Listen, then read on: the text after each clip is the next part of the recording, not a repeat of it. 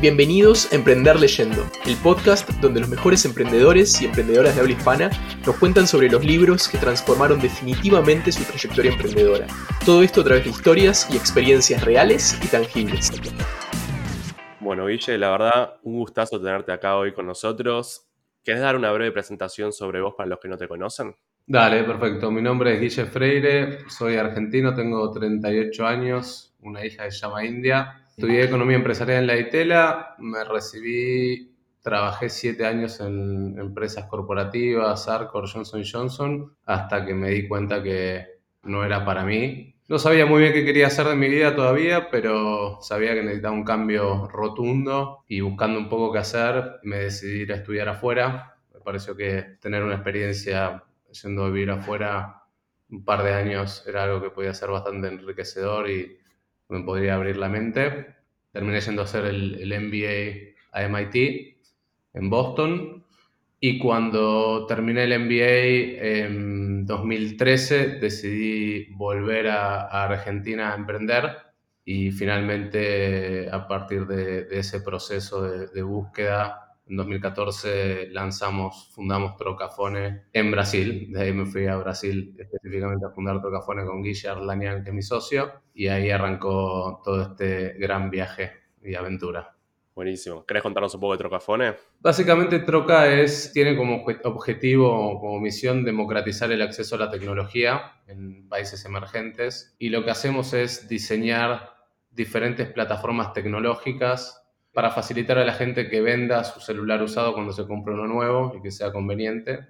Luego ese celular nosotros lo refabricamos con nuestros propios técnicos y después lo revendemos como pre-owned certified con un descuento significativo, con financiamiento y con, con, garantía para justamente ofrecer una alternativa más eh, económica a las personas que o no tienen plata para comprarse un celular nuevo o no tienen o no quieren gastarla.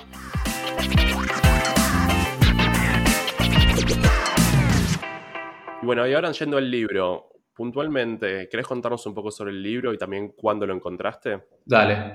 El libro es eh, Innovator Dilemma, escrito por Clayton Christensen, que es un profesor del MBA de Harvard. Paradójicamente, cuando estaba haciendo el MBA en MIT, eh, lo invitaron a dar una clase a, MIT y presentó, presentó los conceptos de este libro, de Innovator's Dilemma, que está basado básicamente en el concepto de tecnología disruptiva, que es la diferencia fuertemente de lo que es la tecnología revolucionaria. La tecnología revolucionaria generalmente hace referencia a tecnologías que hacen que productos existentes sean mucho mejor producto, que mejoren los márgenes y diferente a eso, la tecnología disruptiva lo que hace es, o sea, que productos que ya existen sean más accesibles al resto de la población, eh, que sean más fáciles de usar y justamente terminan disrumpiendo una industria porque hace que esto sea mucho más accesible a todos. Hay diferentes interpretaciones, pero Básicamente vino a presentarnos los conceptos de, su libro y básicamente el libro está basado en el concepto de tecnología disruptiva que diferencia, él hace la diferencia entre tecnología disruptiva y tecnología sostenida, donde la tecnología sostenida por un lado genera algún tipo de breakthrough, que significa hacer que un producto ya existente sea mejor, genere mejores márgenes para las compañías y la tecnología disruptiva, por lo contrario, es una tecnología que hace que los productos que ya existen sean más fáciles de usar, más accesibles, más baratos y eso en general hace que las empresas tengan menores márgenes. Entonces, básicamente lo que plantea es el dilema que tienen los managers y las grandes compañías a la hora de decidir en innovar. Entonces, en general, los managers lo que hacen es tomar decisiones que hagan que los productos sean mejores para poder cobrar un mayor precio a los consumidores y tener mejores márgenes, cuando en realidad luego lo que termina pasando es que terminan entrando incumbentes a, esa industria con productos mucho más accesibles, más baratos, más fáciles de usar y terminan desplazando al líder que, al que era el líder en ese momento. Da varios ejemplos, concretos. Uno de esos ejemplos es en la industria del auto, cuando estaba dominada por General Motors y por Ford, entró Toyota, marca japonesa, con un producto mucho más accesible.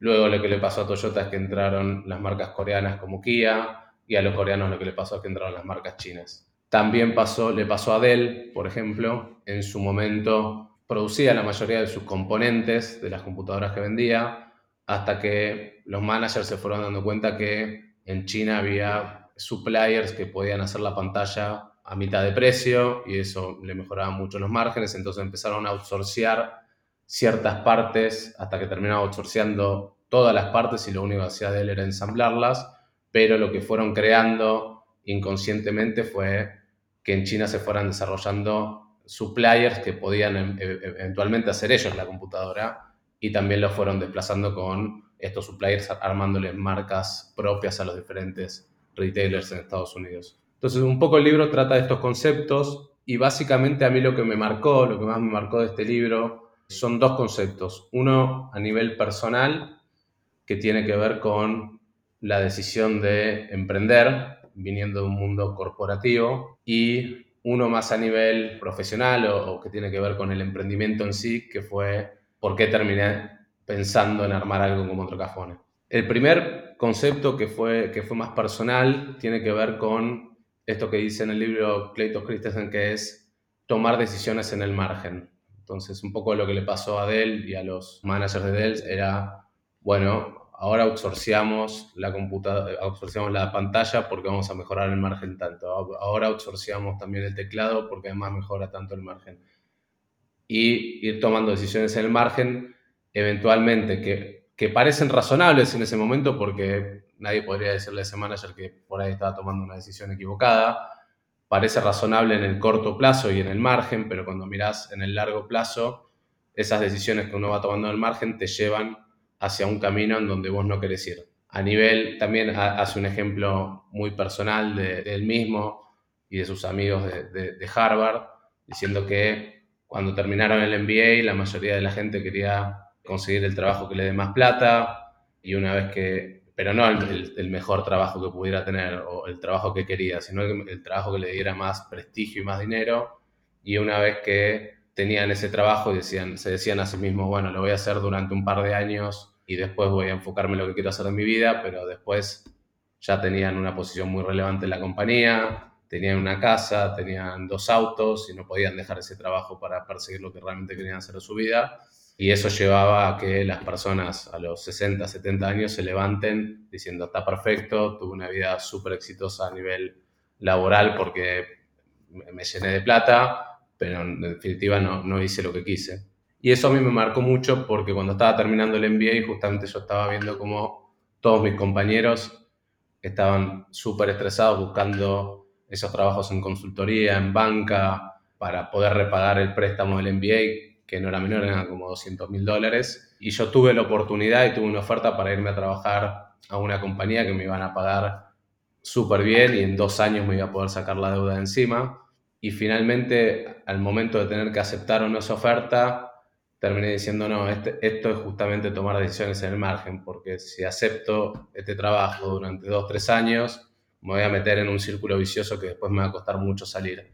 Con lo cual decidí no aceptar la oferta y me volví a Argentina sin ningún tipo de trabajo, sin ningún tipo de idea, a arrancar de cero y mirándolo ahora en perspectiva, agradezco haber podido tomar ese concepto porque si no, hoy estaría en un lugar completamente diferente. Y a nivel emprendedor, cuando empezamos a ver con Guille ideas, diferentes ideas de negocio y, surgió esta, esta idea de resolver las fricciones que había en el mercado de compra y venta de celulares usados, entendí muy rápido que era un mercado que necesitaba algún tipo de disrupción porque cuando mirás en, países emergentes, la mitad de la población hoy no tiene acceso a un smartphone. Para la mitad de la población tener un smartphone es algo imposible y en definitiva tenía que haber alguna forma de disrumpir este mercado y hacer que sea más accesible para todos. Muy similar a lo que pasó con las computadoras en su momento. Las primeras computadoras mainframe valían millones de dólares, solo las tenían ciertos institutos, ciertas universidades, Luego con los desktop y las laptops se fueron haciendo mucho más accesibles hasta que en un momento ya prácticamente todo el mundo tenía computadora. Hoy con los smartphones pasa un poco eso, las, grandes compañías como Samsung, Apple, Motorola están enfocados cada vez en hacer teléfonos mejores, con mejores features que son siempre más caros. Hay una disrupción que está entrando desde marcas chinas que se dedican a hacer teléfonos mucho más baratos, pero en definitiva todavía hay un espacio mayor para disrupir este mercado con celulares usados o celulares refurbished. Entonces, esos son un poco los dos conceptos que, que me marcaron de este libro. Está buenísimo. Y ahí, mm, ¿cómo fue empezar con todo esto de Trocafón en definitiva y llevar esta nueva idea al mercado en definitiva? ¿Con qué competidores te chocaste? ¿Con qué fricciones tuviste en sí al entrar al mercado con, esta nueva idea, no? Sí, yo creo que una de las, grandes barreras que, que nos encontramos fue explicarles, o sea, el negocio depende de que Samsung, Apple, Motorola, las grandes marcas, nos permitan a nosotros de forma formal y legal poder agarrar sus celulares, refabricarlos y, venderlos, por así decirlo, a mitad de precio. Y cuando fuimos a explicarles de qué se trataba la idea, básicamente nos dijeron, ¿por qué, ¿por qué les vamos a dar acceso a todo esto si en definitiva van a estar canibalizando nuestro propio mercado? un teléfono usado que ustedes vendan va a ser un teléfono nuevo que yo dejé de vender. Y lo que nosotros le dijimos justamente era que nuestro mercado no, no tenía tanto overlap con el de ellos. Ellos apuntaban a un segmento mucho más mid y high-end, eh, vendiendo sus teléfonos nuevos, y que nosotros apuntados a un segmento más low-end, a esa persona que jamás se podría comprar el Samsung, el Motorola o el iPhone usado, eh, nuevo. Con la plata que tienen se podrían comprar un teléfono chino nuevo y a ellos les convendría que en vez de que se compre un teléfono de la competencia, que se compre un teléfono de Samsung usado de Apple usado para poder seguir teniendo clientes en su segmento que son más price sensitive y que ellos no tienen productos. Entonces, eso costó, costó al principio, pero finalmente se dieron cuenta que, que era una ola que estaba viniendo a nivel global, que el mercado de celulares usados existía y que ellos necesitaban participar de alguna forma para no quedarse afuera. Entonces, básicamente el beneficio que tiene Samsung, Apple o Motorola es que si vos vas a una tienda de Samsung y te quieres comprar un, Samsung nuevo, vas a poder entregar tu Samsung o tu Apple usado como parte de pago. Trocafone va a recibir ese teléfono, lo va a refabricar y luego lo va a revender a un cliente que si no estuviéramos nosotros, probablemente estaría comprando un teléfono de una marca china de la competencia. Está buenísimo. Y si bien Troca sigue siendo una startup, ya es una empresa más grande, ¿no? Es una empresa que creció. Entonces, al mismo tiempo, ¿cómo manejas el dinero planteado en el libro? ¿Sí? Siendo ya desde el otro lado, siendo una empresa por ahí un poco más grande, ¿no? De que venga otro competidor eh, o una startup nueva que tenga por ahí o flexibilidad o diferente foco o diferente eh, público y que pueda pasar exactamente lo mismo que por ahí que le pasó a Kodak, pero a Trocafone, en definitiva, ¿no? ¿Cómo, ¿Cómo, manejas eso? Sí, en definitiva lo que nosotros tenemos que estar atentos es en, en, realmente poder hacer que los teléfonos sean accesibles para la mayor cantidad de personas. Muchas veces trabajar con un segmento muy low-end es complicado porque deja poco margen. Es justamente lo que, le, les pasó a, a nuestro principal competidor en Brasil, se llamaba Brightstar. Brightstar trabajaba en este segmento de compra y venta de celulares usados, pero solo le gustaba trabajar con el segmento más high-end. Solo compraba y vendía iPhones super high-end, Samsung super high-end y no se metía en el mainstream del volumen de, de, otras, de otros modelos mucho más baratos, justamente porque es mucho más fácil comprar y vender un iPhone 7 o 10 que un Galaxy S3 y deja mucho más margen.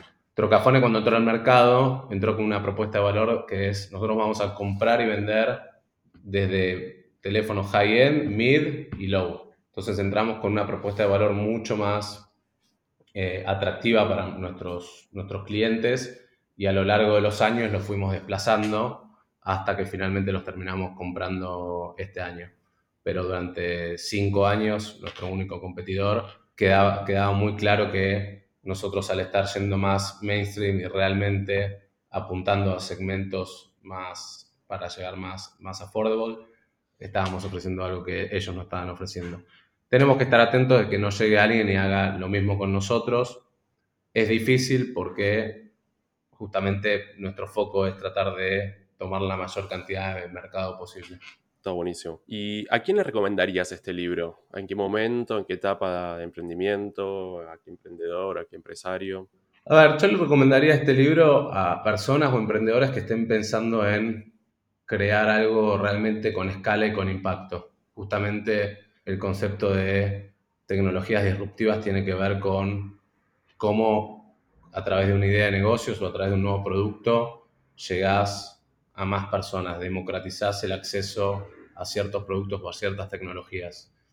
Y eso se, hace solamente armando una compañía que realmente escale, escale rápido y pueda generar impacto y pueda ser suficientemente eficiente como para generar márgenes aún trabajando con segmentos más, más bajos y con productos con menos márgenes. Entonces, se lo recomendaría a personas que estén pensando en ese tipo de emprendimiento. Está buenísimo. ¿Y en qué momento? ¿Antes de empezar? ¿Cuando está empezando? Si no lo leyó, ya que lo lea. A ver, yo le recomendaría que lo lean en cualquier momento. Yo lo, leí antes de arrancar y lo leí casi dos años antes de emprender y fue una idea que, que, fui rumiando en mi cabeza por, por, bastante tiempo. Y de hecho, cuando, cuando decidí en qué quería emprender, también tenía esa idea de no quiero hacer cualquier cosa, quiero hacer algo que sea real y que genere impacto en la sociedad. Pero bueno, a ver, eh, me parece indiferente, me parece que son conceptos que se pueden aplicar desde cero o conceptos que se pueden ir aplicando a medida que el emprendimiento va, va en marcha. Está buenísimo. Bueno, Guille, te agradezco un montonazo. La verdad que excelente tu experiencia y bueno, nos vemos en el próximo episodio. Bueno, Alan, gracias a vos y espero que les haya gustado. Gracias por haber escuchado este podcast. Te esperamos la semana que viene con otro episodio de Emprender Leyendo, el podcast donde los mejores emprendedores y emprendedoras de habla hispana nos cuentan historias de los libros que los transformaron. Esperamos que la experiencia compartida te haya resultado relevante para tu vida emprendedora y que te haya inspirado a seguir leyendo y aplicando este conocimiento.